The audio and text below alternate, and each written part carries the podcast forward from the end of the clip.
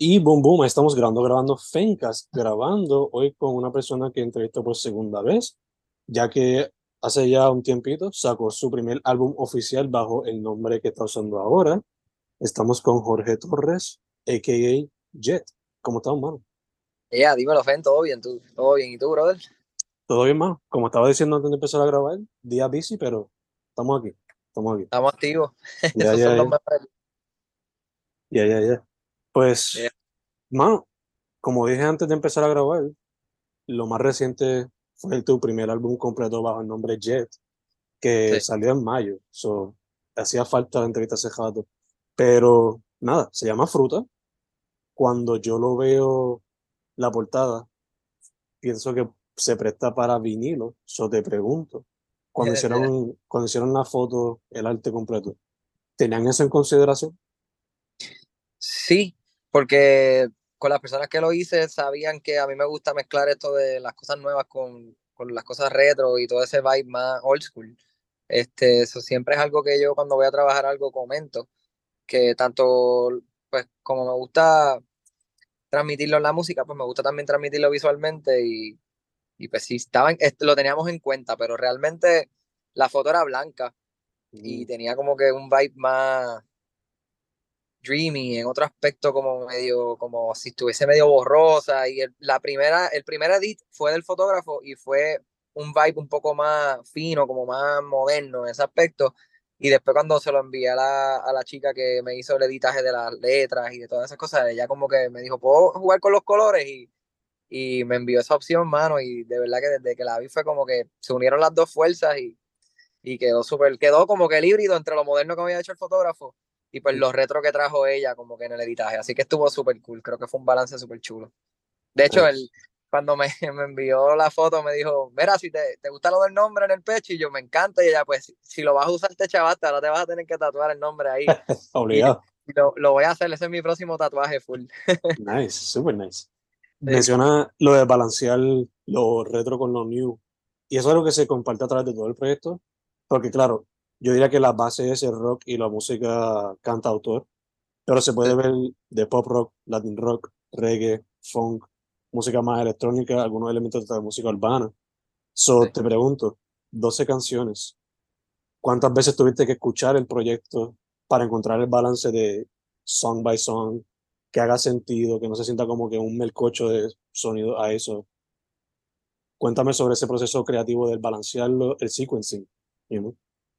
Sí, este, súper cool la pregunta, mano. Eh, es algo que he estado trabajando hace mucho tiempo. Creo que maybe te lo había comentado en la entrevista pasada, que desde que, desde la última banda en la que estuve, como que era algo que venía pensando ya en, combinar todos los elementos que me rodeaban, tanto la- las influencias viejas como las, las influencias modernas. Este, y cuando, cuando cayó la pandemia, que fue cuando yo empecé a escribir realmente para el disco, este, cogí canciones que ya tenía, que venían más de mi onda pop rock, rock, como que ese vibe, este, y empecé como que entonces a escribir de la, de la, a enfocarme un poco más en ese otro lado que quería también mezclar, que era más lo, lo urbano, lo electrónico, este, ¿sabes? Lo más indie, o sea, estas cosas que están pasando un poco más ahora. Y empecé a jugar con eso, tanto escuchando las canciones que tenía como, como absorbiendo de lo que estaba escuchando en el momento y empecé a escribir canciones como Fruta, eh, Solo Me Siento, eh, la misma Dime que sí, fue una canción que yo hice en un estudio, esperando una sesión de otra persona. Yo estaba sentado afuera haciendo nada y de repente dije, tengo una guitarra en el carro, déjame bajarla. La bajé, me puse a tocar y, y salió ese reggae que es como que súper random, como que, porque estaba como que teniendo influencias de todos lados y de muchos artistas, muchos músicos que estaba como que rodeándome en ese momento. Y creo que eso fue gran parte de lo que me ayudó a encontrar ese balance en, en mi propia música, como que todas esas influencias que tenía a mi alrededor. Eh, cuando se, y cuando llegó la hora de escoger las canciones como que para el disco como tal, yo primero hice eh, una selección de como 50 maquetas que habían, Mm, que las reduje como a 30, 25, 30 por ahí, y de esas 25, 30 se las envié al productor que trabajó el disco conmigo, que fue Harold Wender Sanders, mm. eh, y José David Pérez, que también estuvo en toda la producción. Eh, y en particular, este Wendell, que fue quien estuvo conmigo en ese primer proceso, pues él me ayudó entonces a, a de, de, esas 30, pues escoger 15 Y escogimos 15, se grabaron 15 de hecho. Este, yo saqué 12 porque dos de ellas al final como que siento que me gustaría hacer otras cosas con ella y, y la otra es bien especial para mí, es un tema que me gustaría sacar tal vez en un proyecto más adelante o, o como sencillo y darle un cariño especial porque personalmente es un tema bien especial para mí y también se le dio mucha producción, o sea, fue un tema que lo enfocamos mucho, eso que de repente dije, déjame aguantar este tema, voy a, voy a esperar el momento como que yo sienta que sea para sacarlo. Este, y aguanté y saqué esas 12, que entonces ya para, cuando ya tenía esas 12, ¿verdad? Este, y con Wendell yo estuve la primera semana, yo te diría que vinimos a grabar como el último día o el penúltimo último día, porque los primeros días fue escuchar cosas que yo escuchaba, como que él primero quería saber de dónde yo venía, que estaba como que absorbiendo. Él me recomendó dentro de eso, que de esos estilos que yo estaba escuchando, otras cosas. Entonces nos pusimos como a escuchar y a buscar. Y pues, pues de ahí pues como que empezamos a escoger y, y a hacer todos estos híbridos de usar teclados, pero en, pero en las canciones usar sus bajos de música electrónica o de urbana, este, las baterías electrónicas, eh, como que y empezamos a jugar con todas esas cosas.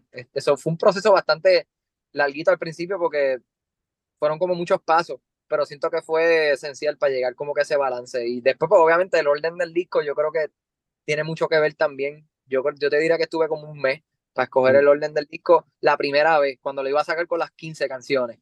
Después, cuando decidí, eso se aguantó y las iba a sacar como sencillo, pero después terminamos decidiendo que se va, vamos a tirar el disco y fue como que, ok, pues, ah, pues, pues, quiero tirar 12, no quiero tirar 15. Y entonces dije, pues ahora voy a reestructurar estas 12. Estuve como un mes más, como que simplemente como que las escuchaba todos los días en diferentes órdenes y siento que el orden que puse, pues, te lleva poco a poco como que empieza bien pop rock, como que composer, como que fue, va bajando y se mete en lo urbano y como que vuelve y se va para lo electrónico y termina como que con guitarras y cosas. So, este, todo fue un proceso bastante cool, en verdad. Además que pienso que aprendí mucho y ahora estoy mucho más claro con cómo quiero mezclar esas cosas. Como que ese fue el primer try, primer experimento. Bello, bello, bello, bello, mano. Eh, mencionaste que dejaste tres afuera para trabajarla más en el futuro. Te pregunto, las otras 35 que eran maquetas y todo eso. ¿La tienes ahí guardada para quizás no se me viene en el futuro escucharla para futuros proyectos? ¿O las descartarías por completo? ¿Qué tienes pensado con todas esas que dejaste como maqueta? Yo nunca descarto nada porque de repente alguna idea puede salir ahí o de repente cogiste un pedacito de esa canción y hiciste otra y de repente salió algo cool. Este, si te digo honestamente, pues si las escucho ahora y si las tuviese que sacar como están, hay muchas que no las sacaría porque siento que eran como que la yo le llamo de in-between songs, como que estas canciones que están como que entre medio de, de a la que quieres llegar, como que salen cosas cool, pero la canción completa no la sientes que como que te agarra, es como que más como que, ok, uso un elemento que no había usado, está bufiado, pero no me engancha, so, hay muchas así, eh, y otras que sí, que, me, que, que, las estoy trabajando ahora para lo que voy a sacar nuevo, este, otras que han terminado en colaboraciones, que también estoy trabajando. Este, eso sí, muchas de ellas se van a usar, las usaré, este, pero como según escogí para este disco, pues si pues, en algún momento, pues para dependiendo del proyecto y el estilo que esté sacando en ese momento, pues escojo canciones de ese estilo, porque siempre compongo de todo tipo de, música, como que es mi manera de componer, depende del día, como que a lo mejor compongo algo medio reggae, a lo mejor compongo algo bien rockeado, a lo mejor algo, y pues las voy segmentando, como poniendo esta aquí, esta allá y para diferentes proyectos. Super nice, super nice. Eh, mencionaste que en el proceso de hacer el proyecto estaba escuchando unos ciertos artistas, después los producers te dieron hasta unos otros que podrías escuchar. So, si fuese a hacer un playlist que acompaña al, a Fruta como tal, ¿qué artistas se podrían esperar en ese playlist? Eh, John Mayer en, la, en el lado de songwriting este, y Coldplay, eh, como que en ese lado así como que más guitar y songwriting. Eh, eh, a mí me gusta, yo escucho mucho Drake, so como que de la inspiración del trap y la música más urbana, R&B, ese flow, lo que, lo que es Drake, en ese momento estaba, mismo Bad Bunny lo estaba escuchando mucho en ese momento, este, artista déjame ver, este, había un muchacho que, Burna Boy, que es este, un artista de Afrobeat y este flow más, este, mano, de todo, Dualipa, Harry Styles estaba escuchando mucho en ese momento también, Justin Bieber y toda esa vuelta, sacaron muchos discos como que en pandemia, y el, el disco, el disco particular de Justin Bieber le, que tiene Hold On, este, el, eh, caramba, Justice. Mm. Justice. Ese disco lo quemé bien duro porque me gustó mucho ese cambio de la a canciones media pop rock como que con guitarras y se tiró, me acuerdo que en pandemia se tiró un live como en un rooftop, como una banda bien, bien demente. Este, como que toda esa, toda esa influencia también este, de ese pop este, full así. Yo creo que esos son los artistas que más estaba escuchando en ese momento. Hay un artista que me gusta mucho que se llama Birdie, que la escucho mucho también. Eh, la estaba escuchando mucho en ese momento. Eh, y pues, obviamente, pues mis bandas de rock y mis artistas de blues que siempre escucho por ahí. Este, pero eso es más o menos lo que. Eso que ahí se puede notar un poco la influencia del, pop con lo urbano y con otras cosas. Ya, ya, ya, for sure. Eh, mano, también te quería preguntar. Este. El proyecto, mencionaste, hablamos un poquito ahorita de, lo, de los visuales. ¿Quiénes te ayudaron con las fotos para que tengan su shoutout ahí? Y este, Jay Tiago, Jay Tiago, Santiago, así este, se llama en las redes, eh, J. Tiago, eh, se llama Joshua. Y la chica es Cristal Forrodona, que actually es artista. ella, ella, fue la que me hizo el editaje del cover como tal. Este, y en el styling, este, lo de la, lo de la, o sea, todo el concepto de llevar la manzana y, y, de la forma que estaba vestido, porque se hicieron varias fotos, este, en otras sí tenía ropa y eso estaba sin camisa y la cosa, pero en otras sí tenía como, este, el styling fue, este, Juliana, este, se llama en Instagram Mermaid Jules, este, de Sirena. Yeah. Este, so que sí, es entre nosotros cuatro hicimos más o menos la, todo el concepto y la idea del cover.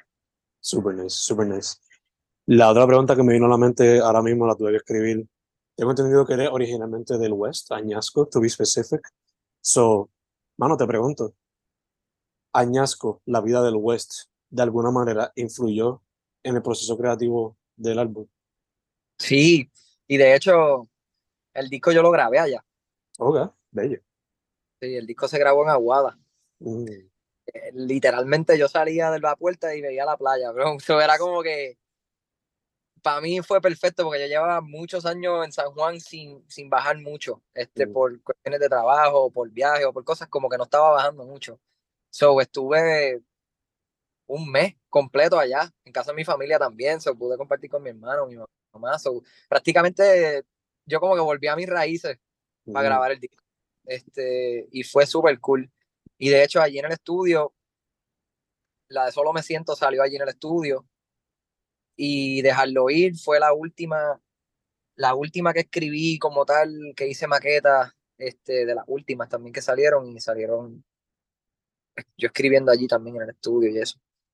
Oh, porque, al, porque al final como que yo, yo decidí quitar una que habíamos escogido y pues Wendell me dijo, pues escribe otra porque habíamos quedado que íbamos a grabar 15. O escríbete otra, mira a ver si te sale otra de aquí a par de días y, y, la, si, no, si corre, o sea, si, si va con el concepto, pues la, la ponemos. Y esa fue Solo Me Siento. Y, de, y ahora mismo, actualmente, esa es la canción que más me gusta del disco. Eso te iba a preguntar también cuál es tu favorita. Eh, te puedo decir esa porque este, le he cogido mucho cariño al tocarla en vivo, mano. Es como que mi canción favorita para tocar en vivo. So, sí, esa, esa yo diría que es mi canción favorita ahora mismo del disco. Te pregunto, estando ahí con tu familia en ese tiempo de grabar, tú les presentabas a ellos parte de la música y te daban feedback, like were they your worst critic, como que diciendo, mira, te tan cool, esto quizás no. ¿Compartiste parte de ese proceso pues, con ellos? Este, sí, full. Eh, definitivo. Eh, mi mamá es bien curiosa, so ella cada vez que me veía haciendo algo me preguntaba. este, y mi hermano, mi hermano en particular, mi hermano estuvo bien presente en el proceso de que él iba al estudio de vez en cuando también. Jangueaba conmigo allí, so vio parte de la grabación estuvo un día completo conmigo en la grabación full y este, él, fue el día que ya, habíamos, ya teníamos todas las maquetas, que, o sea, que ya teníamos todo grabado. Y como que íbamos a hacer el listening de todas las canciones corridas, él estuvo ahí, las escuchó. So que sí, mi hermano estuvo bien metido en el, en el proyecto. Y de hecho, mi hermano es la persona que más me insiste con las cosas.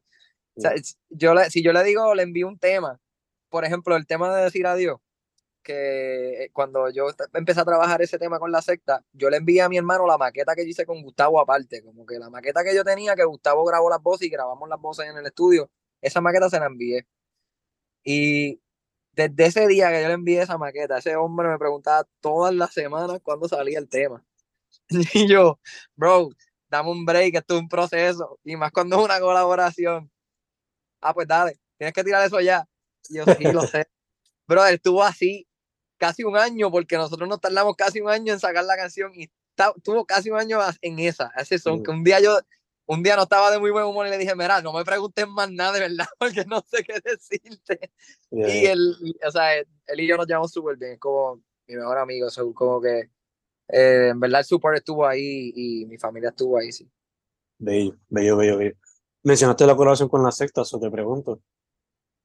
El haber colaborado con ellos, ¿qué quizás aprendiste con ellos que aplicaste en el proceso de grabación de Fruto? Este, mano, pues mira, de las cosas que más me gustan, ¿verdad? Este, de ese tema es que ese tema yo prácticamente lo produje completo. Este, y los muchachos, yo hice una maqueta y los muchachos regrabaron todo, o sea, todo es regrabado por, los, por los muchachos de la secta. Este, pero toda la producción fui yo el que estuvo ahí presente trabajándola, este, y, me, y se sintió súper cool que ellos hayan confiado en mí como que de esa manera, porque pues el disco yo lo, yo lo terminé trabajando, yo hice toda la preproducción y eso, pero terminé trabajándolo con Wendell. Y esta canción en particular, pues, como que, en verdad, yo, ellos me dieron esa libertad y esa oportunidad de hacer eso y son me siento súper cool con, con esa oportunidad y, y me alegra mucho que haya salido así porque me dio la confianza de saber que pues, para futuras canciones mías puedo hacer lo mismo. No necesariamente tengo que recurrir a terminarla con alguien. O sea, maybe está bien como está y es simplemente yo estar seguro y just put it out there. Este, eso fue algo que aprendí de mí mismo. Mm. Eh, durante la grabación de esa canción yo practiqué mucho vocalmente porque la canción es bastante demanding vocalmente. Eh, y pues siento que di como un step, un level up en ese aspecto porque le metí, le metí caña a, entender lo que estaba haciendo y a, y a, querer hacer bien las notas y a querer como que, tú sabes, evolucionar para poder cantarla bien.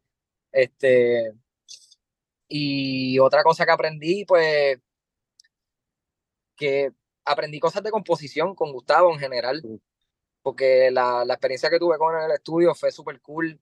Eh, y él me enseñó que no, no, él me enseñó dos cosas. Una, una me la enseñó durante esta grabación, que fue que uno puede ser más relax en el estudio, que no hay, no hay necesidad de presión ni de ni de ni ponerse una meta, ni esto, es simplemente fluir, mano, como que ahí es que realmente, de repente puedes estar dos horas en el estudio y no sale nada, pero si fluyes y no te vas en la mala, a lo mejor es en la tercera hora que te va a salir el, tema, ¿entiendes? Como que, sobre tener paciencia y fluir.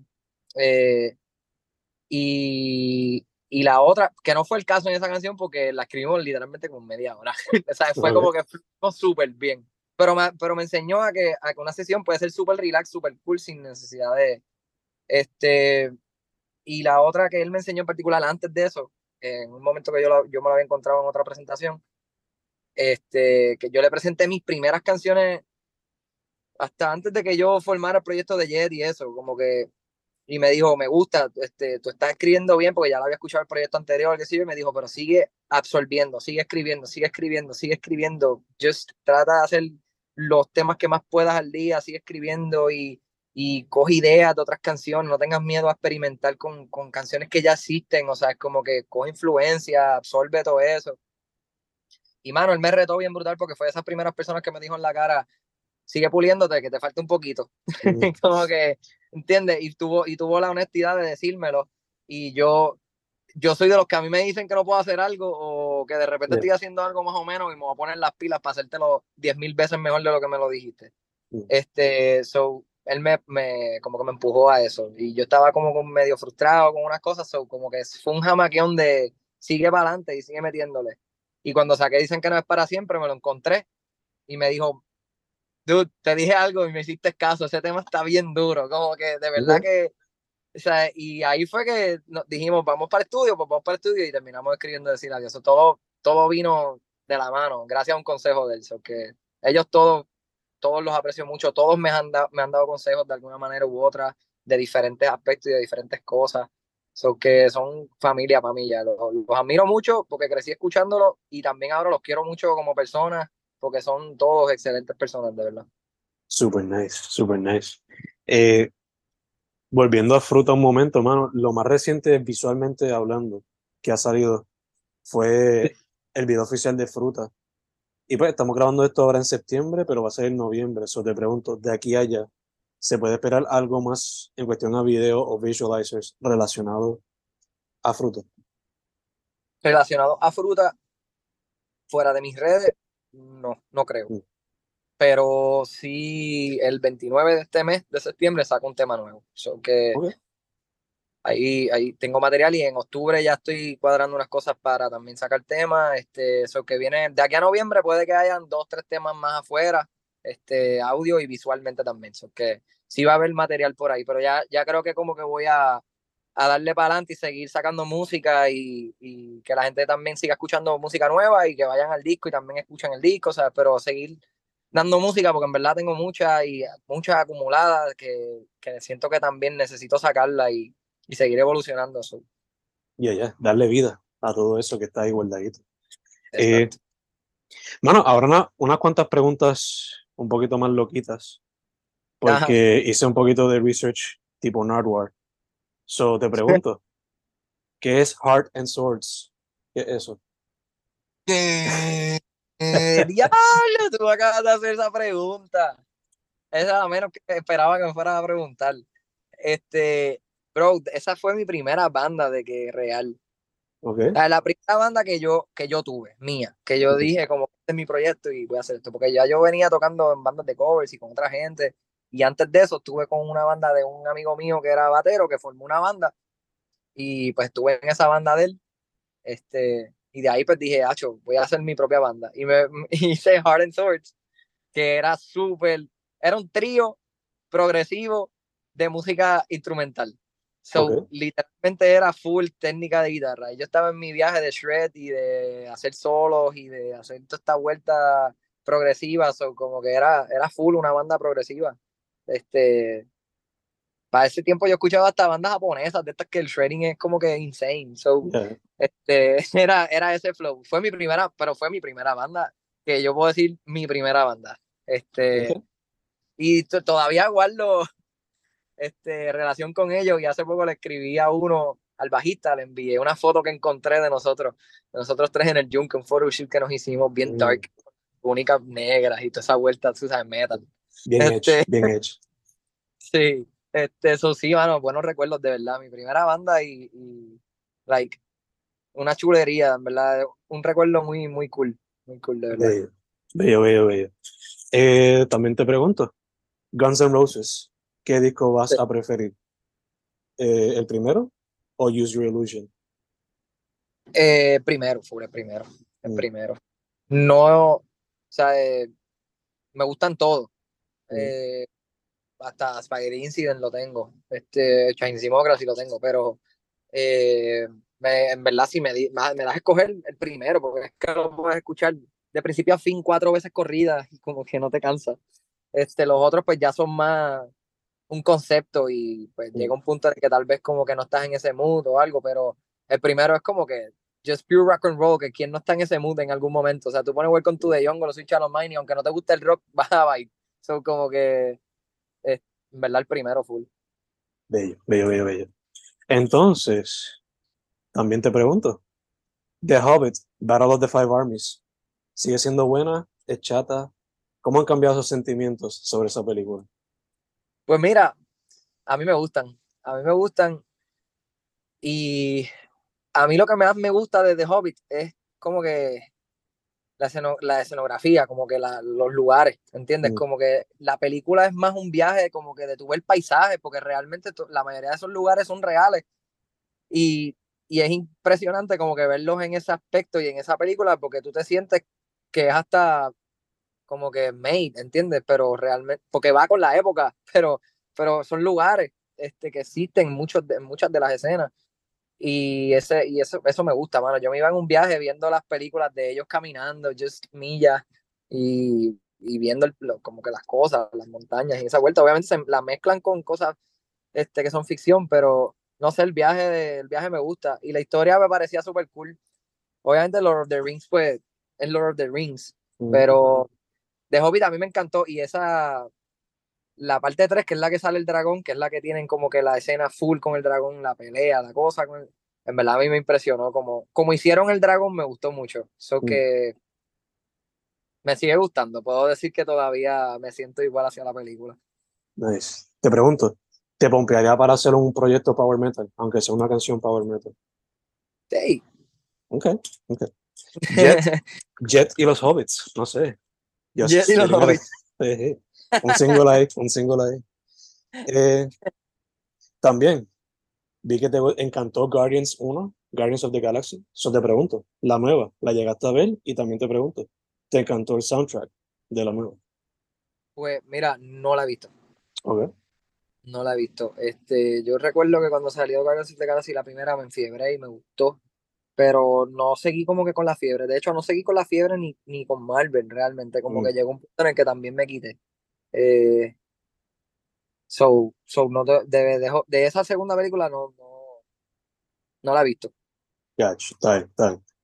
Entonces también te pregunto, ¿quién es Fernando La Montaña y los fulanos de tal?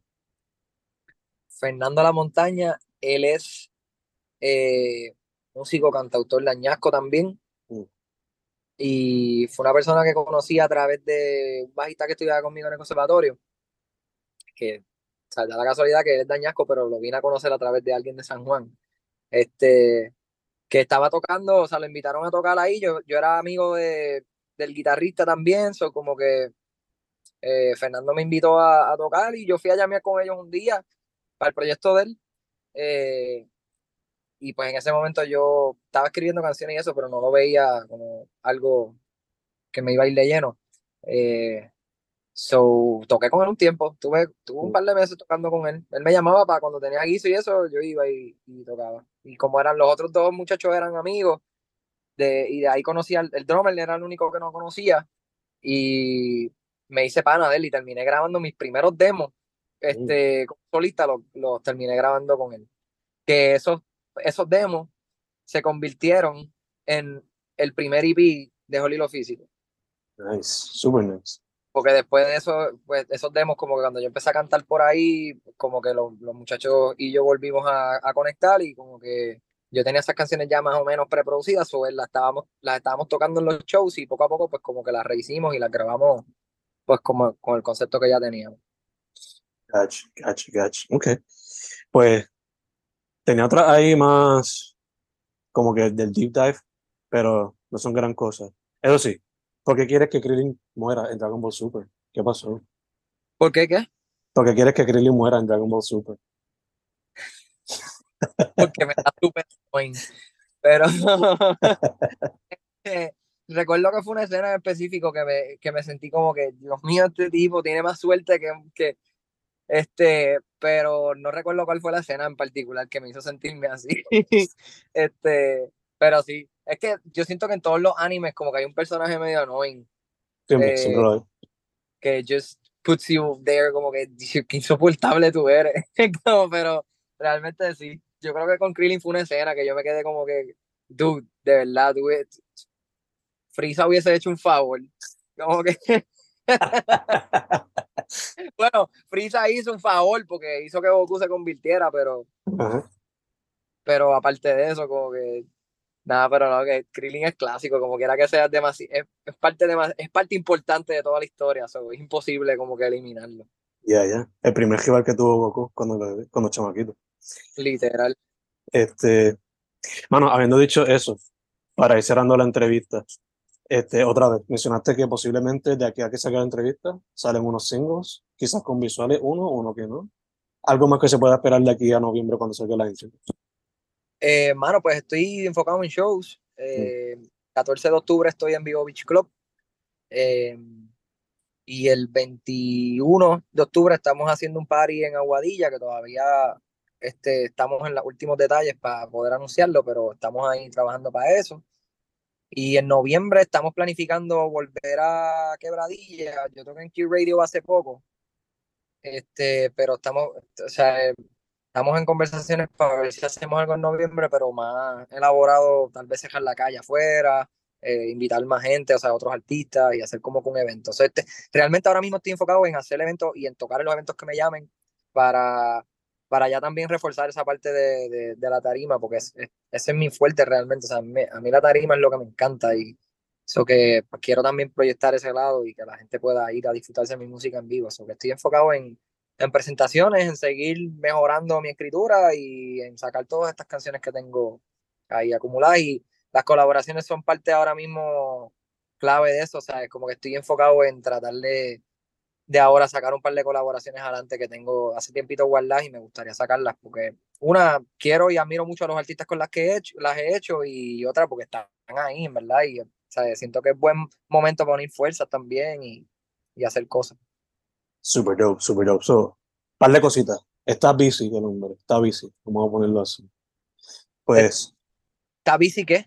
Está busy el hombre, está busy. Ah, sí. eh, pues, hermano, primero que todo, gracias por decir que sí otra vez. Se dio chilling. Este, no prometo día, pero sé que estoy, estoy trabajando con hacerle una reseña al proyecto, so puedes esperar eso también por ahí eventually. Ah, este, Segundo, mucha, mucha salud. Sé que ahora va a trabajar en eso. Va a ir al gym, you know?